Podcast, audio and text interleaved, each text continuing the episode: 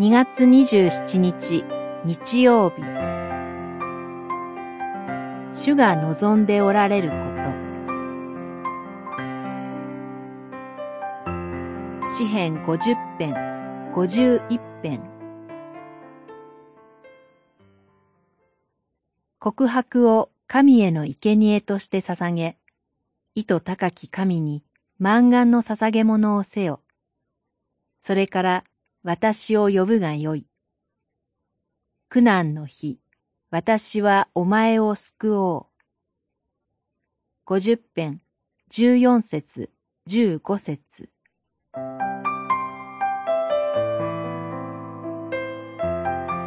この詩篇で描かれているのは、神殿祭儀における神の権限です。主なる神は、ご自分の民を呼び集められ、それぞれの信仰について問われます。そこは神の法廷でもあります。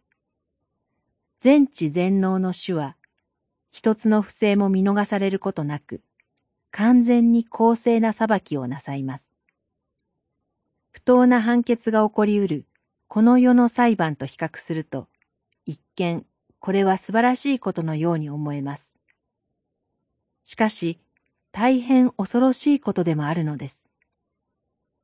なぜなら、主を信じる信仰者であっても、罪と腐敗から完全に免れることはできないからです。